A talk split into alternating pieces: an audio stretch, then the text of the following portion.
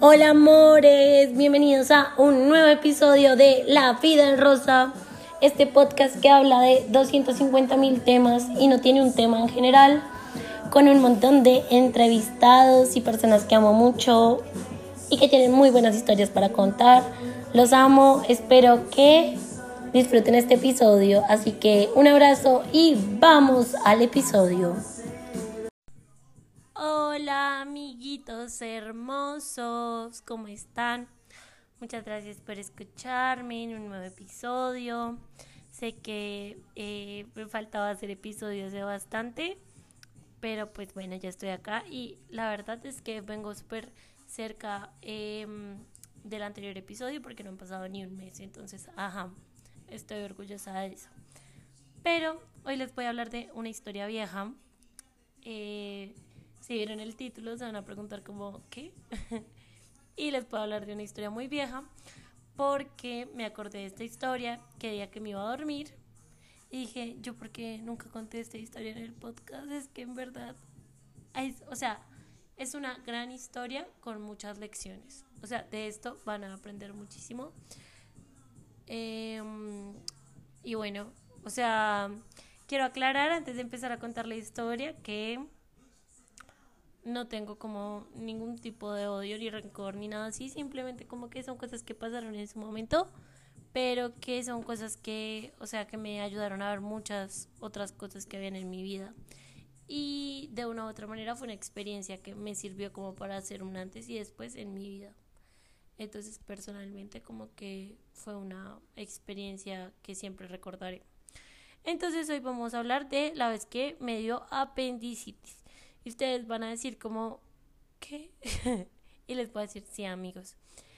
Eh, la verdad, primero que todo, como que es una historia muy loca y en serio es una historia muy random, pero bueno. Imagínense que, bueno, por obvias razones en este episodio no tenemos invitado. O sea, el invitado soy yo.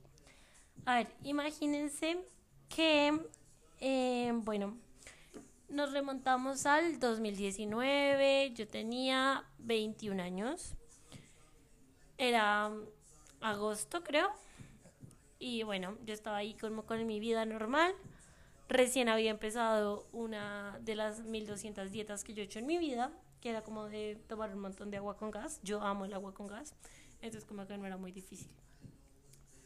Bueno, el caso es que eh, yo tenía una salida mm, con la familia de mi pareja en ese momento em, a cine y como que el cine era cerca a mi casa, entonces pues yo iba a ir hasta allá, o sea, como que nos íbamos a ver en mi casa, pero al final como que yo iba a terminar yendo hasta allá, entonces pues no había problema.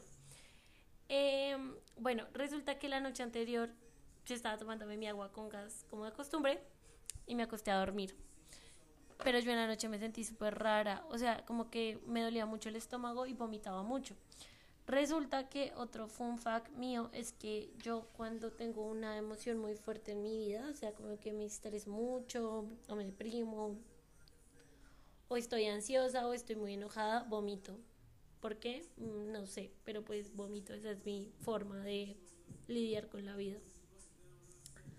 Bueno, el caso. Entonces, eh, yo estaba súper mal, me levanté a vomitar, eh, estaba súper enferma, pero pues yo dije como, mm, fue el agua con gas o estoy muy estresada.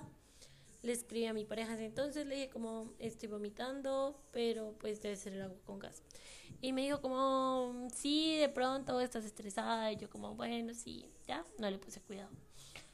Yo no pude dormir esa noche y seguía y seguía vomitando, pero el otro día sí o sí tenía que ir al cine porque pues ya tenía las boletas y yo no iba a perder las boletas y era para ir a ver como Rápido y Furioso. Entonces, bueno, resulta que ellos me iban a recoger, pero pues se hizo tarde, entonces yo dije como no, yo llego al cine y lo que hice fue, dije como no voy a comer nada porque pues eh, estoy vomitando. Entonces, de para allá me voy a comprar unas pastas y me voy a comprar un suero y ya se me va a pasar me compré las pastas y el suero y bueno, era como el cine que quedaba cerca a mi universidad y mi universidad quedaba muy cerca a donde era mi casa. Eran como unas 10 cuadras, no era mucho. Eran como unos 12 minutos caminando, normal lo que yo hacía a diario. Entonces dije como, bueno, no hay problema. Em, me voy caminando, mm, me fui caminando y literalmente yo en cada cuadra estaba vomitando. Y eh, pues lo que era demasiado random, aunque en Colombia yo tenía esta maña, esta maña horrible y es que a mí ya no me daba pena vomitar en la calle, entonces yo era literalmente la persona que si tenía ganas de vomitar se vomitaba en la calle, o sea, a mí literalmente la vergüenza y yo no somos compatibles. Eh, y yo la verdad era muy así, es que me acuerdo y me da vergüenza. Bueno, el caso es que yo fui todo el camino vomitando, pero no les miento, vomité como unas seis veces llegué al cine, me encontré con ellos, les dije como, hola. Y él me dijo como, ¿sigues enferma? Y yo le dije como, sí, pero pues, o sea, como que mm, no es nada. Y me dijo como, mm, bueno, pues sí, de pronto estás estresado. O sea, como que yo, bueno, o sea, no le puso cuidado, yo tampoco le puse cuidado porque pues era algo que normalmente me pasaba, pues no tan seguido, pero sí me pasaba. Y ya listo, entonces entramos al cine, obviamente yo no compré nada de comer porque pues me estaba muriendo íbamos a ver Rápido y Furioso, estábamos en la sala y empecé, la película empezó, yo primera parada a vomitar, me tuve que salir de, de la sala, obviamente al baño a vomitar, primera. Sin mentirles, me paré como 15 veces en la película.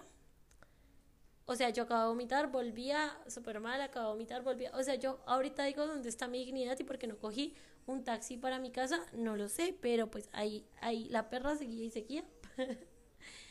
eh, bueno, y literalmente como que, eh, pues, o sea, como que él, como que daba muy igual, o sea, como que él estaba en su película. Ah. Y la sobrina de él, que la amo mucho, como que ya empezó a mirar que algo no estaba bien conmigo y salió de la película. Y claro, cuando me vio la última vez, eh, básicamente yo estaba botada en el baño del cine vomitando, estaba fatal. Fatal, o sea, fatal era yo no me podía mover. Entonces, este es un dato súper importante. Me llevaron como a la parte de la gerencia de Cine Colombia y llamaron una ambulancia. Y yo quedé como, ¿qué? Bueno, llamaron una ambulancia. Eh, yo no sabía que podía llegar una ambulancia a Cine Colombia, pero llegó una ambulancia a Cine Colombia me revisaron, me dijeron que eso era intoxicación y me aplicaron una inyección. En todo eso pues me estuvo acompañando como eh, la sobrina de él porque pues él seguía viendo la película. y bueno, cuando acabó la película pues obviamente salió a buscarnos y yo estaba ahí como con el de la ambulancia. Em, y ya pues mi ex suegro se preocupó mucho y dijo como no la vamos a llevar a la clínica. Entonces, pues, o sea, lo que les digo, yo en Colombia me la pasaba enferma por alguna razón que no entiendo, pero yo me la pasaba en la clínica. Entonces, como que yo llamé a mi papá y le dije, como, voy para la clínica. Y mi papá fue como, ¿otra vez, bro? Y yo, como, sí, es que estoy enferma. Eh, bueno, entonces llegamos a la clínica, mi ex suegro me llevó, muy bonito, se quedó mi ex novio conmigo. Em, literalmente me pusieron un montón de líquidos y me hicieron unos estudios Em, y bueno, y como a eso de las dos horas llegó mi papá y obviamente llegó la doctora, entonces ahí le dijo la doctora a mi papá que eso era gastritis. Eh, esto es muy random porque mi papá le preguntó cómo eso le puede pasar por estar descalza. Y yo como, bro, bro, mi papá casi que preguntando que si eso me podía pasar por estar mucho tiempo en el celular, pero bueno. Entonces, nada, muy random, muy random toda la situación. Eh, la doctora le dijo como que no. Entonces, eh, mi papá, bueno, procedió a mandarme los medicamentos y ya, mi papá me llevó a la casa y mi papá procedió a gritarme todo el camino porque los medicamentos eran carísimos. O sea, a ver, en dólares eran como 100 dólares en medicamentos. Y pues claro, mi papá creía que era gastritis, entonces me estaba gritando, me estaba diciendo que como así, que como iba a tener gastritis, que eso era por esa dieta random que yo hacía, que yo no sé qué. Mm, entonces yo le dije como, no tengo, o sea, le dije como, como, o, sea, no sé por qué tengo gastritis, o sea, lo siento, me estaba disculpando. Eh, bueno, llegué a la casa, mi papá me compró los medicamentos, me tomé los medicamentos, esa vez me dieron como dos días de incapacidad y yo generalmente no me tomaba los días de incapacidad porque algo que yo amaba en la vida era ir a parchar a la universidad. O sea, como que yo era fan, yo cuando me rompí el pie literalmente iba en muletas a la universidad a parchar, o sea, fan. Pero evidentemente yo me sentía bastante mal y no era capaz de ir a parchar. Entonces estaba en la casa. Em, los medicamentos no me hacían, mi exnovio me llevaba como el almuerzo todos los días y mi madrastra me hacía como la comida en la mañana y en la noche. Y todo el mundo era obligándome a comer, pero a mí los medicamentos no me hacían. Entonces me acuerdo mucho que como que, bueno, yo estaba ya el segundo día en capacidad, muy mal. Em, literalmente como que le abrí la puerta a mi exnovio y me llevaba al almuerzo y me dijo como, bro, ¿por qué no estás caminando? O sea, me dijo como, camina, muévete, muévete. Yo era como, no me puedo mover, te lo juro que no me puedo mover. Y nadie me creía, se los juro, nadie me creía. Todo el mundo decía que yo estaba siendo muy ficti, que eso era gastritis. Yo decía, yo me siento muy mal, nadie me creía. Bueno, eh, me peleé con él, obviamente, por no creerme, pero pues bueno, ya él se fue, me quedé durmiendo. Esa noche fue fatal, yo sudando frío, eh, súper mal, la peor noche de la vida. Hasta un punto que a las 2 de la mañana yo dije como, marica, yo me voy a morir. Eh, literalmente estoy viendo el túnel, yo ya no aguanto este dolor, no me puedo mover, no puedo respirar. Eh, yo me voy a morir, o sea, básicamente yo me voy a morir, eh, ya han pasado tres días, yo sigo vomitando, sigo mal, aparte mañana tengo una evaluación, entonces o necesito la incapacidad o necesito que me hagan algo que me quiten este puto dolor porque ya no puedo con el dolor. Como les digo, yo tengo la mala maña, tenía la mala maña de enfermarme súper seguido, entonces como que a todo el mundo le valía verga si yo estaba enferma. Y bueno, entonces me tocó llamar a mí como al servicio médico a la casa como a las 3 de la mañana para no despertar tan temprano a mi papá porque sabía que se iba a enojar, pues o sea, porque, ajá, que lo andaba despertando tan temprano. El caso es que yo estaba tan mal que me tocó llamar al servicio médico, eh, como a las 4 de la mañana le toqué la puerta a mi papá y le dije como, no, en ese entonces pues yo seguía viviendo con mi papá y mi madrastra. dije como, va a venir el servicio médico porque me siento muy mal. Mi papá era como, Dios santo, alguien me puede dejar dormir. Yo era, Dari, en serio me siento muy mal. Y todo el mundo me miraba como, bro, cálmate un dos, es gastritis. yo, bueno. Llegó la ambulancia, bueno, llegó, sí, como la guagua ambulancia. Eh, y subió la chica, me revisó. Ah, bueno, no, esto es muy cómico. Porque mi papá tendió la cama porque dijo que qué vergüenza que llegaran los doctores así. Porque en Colombia, literalmente, si a ti te va a ver un doctor, tú tienes que estar magnífico para que te vea el doctor. Entonces, cosa que se me hace muy random, pero bueno. Entonces eh, mi papá me dijo como, no, cámbiese usted con esa pijama. Yo tenía literalmente mi pijama rosa de ositos. Y yo era como, no me puedo mover. O sea, era como, no, no me puedo mover. Entonces, bueno, llegó la doctora, mi papá me tendió la cama, me revisaron en el cuarto. Y la doctora literalmente como que me, o sea, me hizo el examen, el estudio que te hacen así como por encima. Dijo como, eh, necesitamos que te vayas ya mismo para urgencias porque tú estás muy mal el cuadro que tienes de dolor no es normal, tú debes tener un quiste, debes tener algo que pues te está generando una infección y tú te tienes que ir ya, tienes fiebre, o sea, estás fatal. Entonces como que yo dije como, lo sabía, yo, yo, yo dentro de mí decía como, yo sabía que yo no estaba loca. Entonces, bueno, se fue la señora, mi papá me dijo como, alista la maleta, ya te vas para el médico y yo como, pero no me puedo mover. Y papá, y te cambias. Y yo como, no me puedo cambiar, amigo, o sea, no me queda la ropa.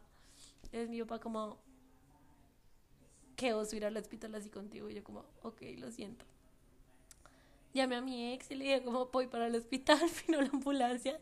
Y mi ex fue como, mm, mira amiguita, voy a ir a la universidad y tengo muchas cosas que hacer. Entonces, pues, o sea, cuando te digan que tienes, eh, pues tú me llamas y yo cuadro. Yo como, gracias Dios. O sea, estaba más sola que Solomán en Soledad Atlántico. Yo sola. Entonces, bueno, llegué al hospital con mi madrastra. Eh, esto es la parte más random y es la parte que más rabia me da porque a todas estas, pues yo tengo medicina prepagada. O sea, se supone que es lo mejor, lo mejor, lo mejor en medicina porque pago muchísimo mensual para tener una buena medicina. Y llego yo al estudio y me dicen como, vamos a ver si es apendicitis. A ver, salta. Y yo salté. Y me dijeron, mm, puedes saltar, entonces no es apendicitis. Y yo como, ok. Em, me dijeron como, no, pues no vemos mayor cosa, pero te vamos a dejar Dijeron, ¿cómo puede ser una infección vaginal? Entonces te vamos a dejar como en estudios. Y yo como, ok.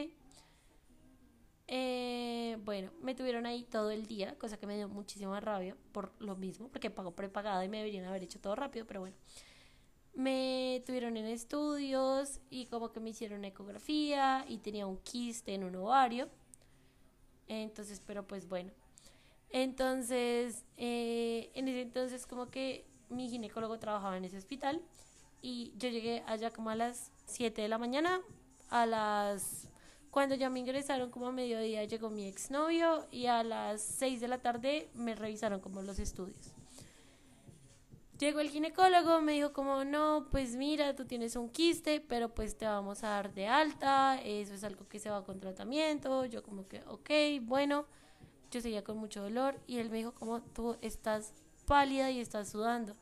Y yo le dije como, no, pues sí, acá, acá parchado. yo muriéndome. Yo como, no, acá parchado con un poquito de dolor.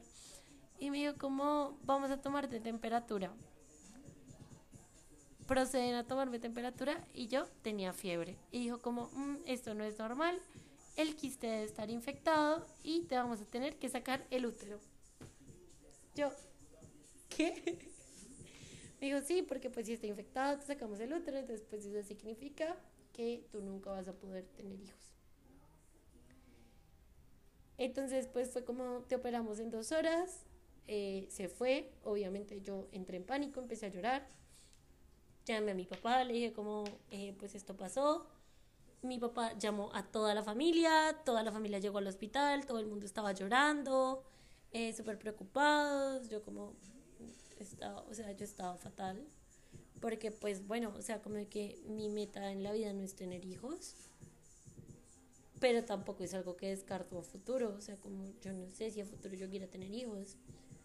Entonces, como que es algo que, pues, obviamente una cosa es que tú lo decidas, que tú decidas sobre tu cuerpo, y otra cosa es que tengas una situación muy random y que la vida decida sobre tu cuerpo y que ya no sea como una decisión, sino sea una imposición. Entonces, claro, yo estaba fatal Mm, bueno, mi ex novio no, no me decía nada, como que estaba ahí como consolándome, como apoyándome. Yo estaba muy mal. Eh, mi familia llegó, me abrazó, todo el mundo estaba como, no, Dios. Yo estaba como en una época tan random de mi vida, o sea, creo que a todos los, a todos los sentidos de mi vida yo estaba mal en ese momento. Eh, bueno, pues yo era muy familia, muy familia, muy unida con la familia de Santiago. Y, y pues nada, pues obviamente todos estaban súper pendientes, eh, estaban, literalmente fueron a visitarme, todo el mundo estaba súper pendiente. Y bueno, ya, ya me mandaron como a la sala de urgencias y me tocó. Eso fue muy triste porque yo tenía un lacito que literalmente como que, eh, no sé, como que no lo dimos como a los dos meses de novios y me tocó romperlo porque no podía tener nada en las manos. Y bueno, me entraron a cirugía, eso fue muy ficti. Eh, yo literalmente me acosté en la camilla y por favor, no quiero morirme acá. Gracias. Em, me levanté de la cirugía y fui como, ¿qué putas está pasando acá? Entonces, em, bueno, llegó la médica a hablar conmigo y yo le dije como, bueno, ¿qué pasó? Me tuvieron que sacar el útero, ¿qué pasó? Me dijeron, no, te sacamos solo el quiste del ovario, pero en el momento que te estábamos operando el quiste, eh, pues lo íbamos a hacer por la paroscopia. La paroscopia es como que te abren como eh, huequitos súper pequeños súper pequeños donde va el bikini, como en cada esquina donde va el bikini, y uno en el ombligo. Pero es unos huequitos muy pequeños, no son más de 3 centímetros. Y bueno, eh, como que me estaban operando y se dieron cuenta en ese momento que el apéndice iba a explotar. O sea, fue como te estábamos operando. Cuando fuimos a sacar las máquinas nos dimos cuenta que tu apéndice no estaba en el lado izquierdo como lo tiene todo el mundo, sino pero tú tenías el apéndice debajo del ombligo y esa mierda iba a explotar. Y yo, ¿tú me estás hablando en serio? me dijo, sí, te estamos hablando en serio.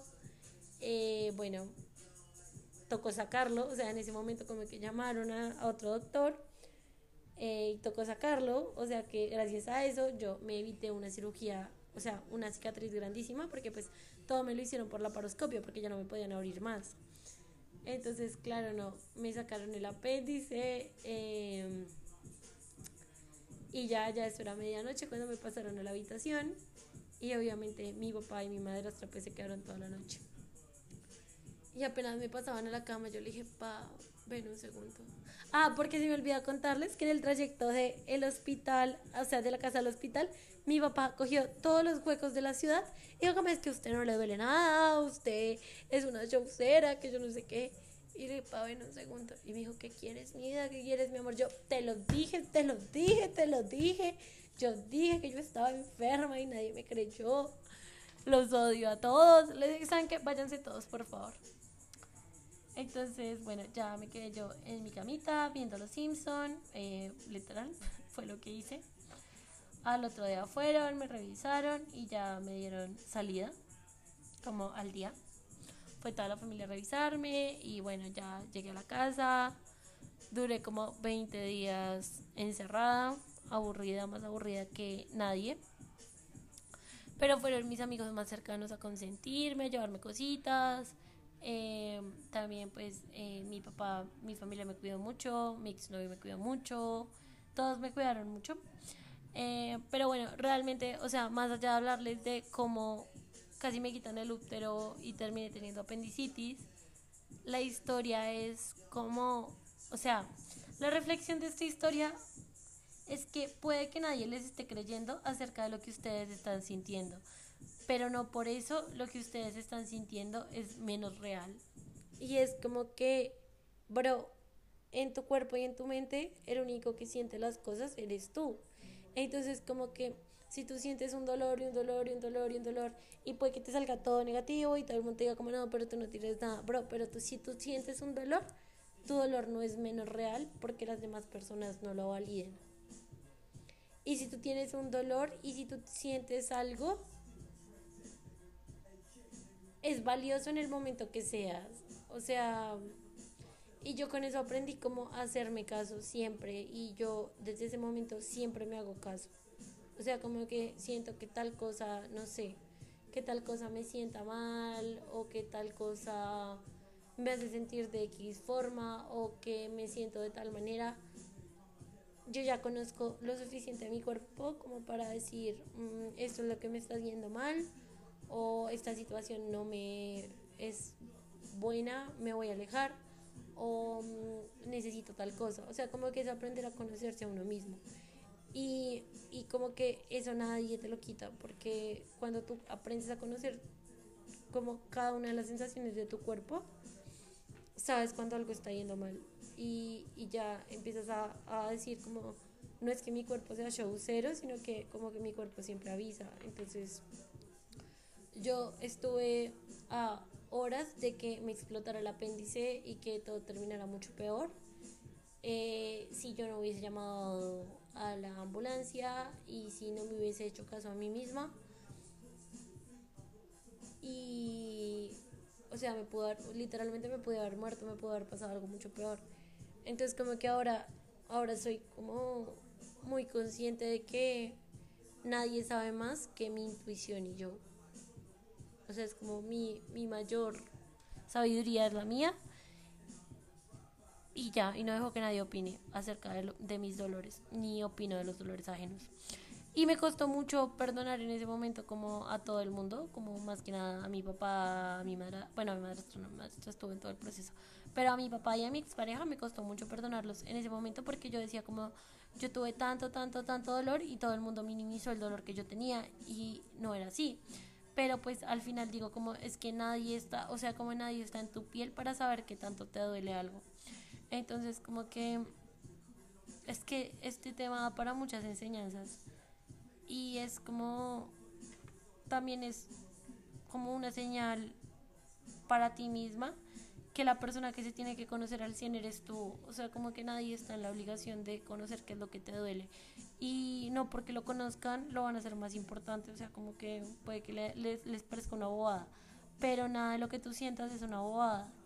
Entonces, como que ya. Entonces, como para decirles que, que si en este momento, como que no con un dolor, con una situación, con algo, se sienten incómodos, se sienten que que no están bien, pero no saben cómo explicar algo que les está haciendo mal porque no saben cómo definirlo, igual, o sea, igual tomen cartas en el asunto, porque si algo sigue estando mal y sigue estando fatal, así no tengo una definición clara. Y ya, eso les cuento, les cuento que grabé este episodio casi a 40 grados, Dios santo, estoy que me doy una ducha porque estoy dentro de la casa, pero está haciendo un calor fatal. Eh, piénsenlo en su vida, como analicen esa, esta mini anécdota. Em, y ya los quiero mucho. Qué buena historia. O sea, la acabo de contar y siento que me sané como muchos años. y pídanse perdón a sí mismos si no se han pedido perdón por haberse sentido tontos por algo así. Yo me sentí muy tonto por algo así y me pido perdón. Y ya, los TQM, espero verlos pronto en un próximo episodio que tenga invitados. Y, pero igual si me acuerdo de mini anécdotas se les voy a contar. Los quiero mucho.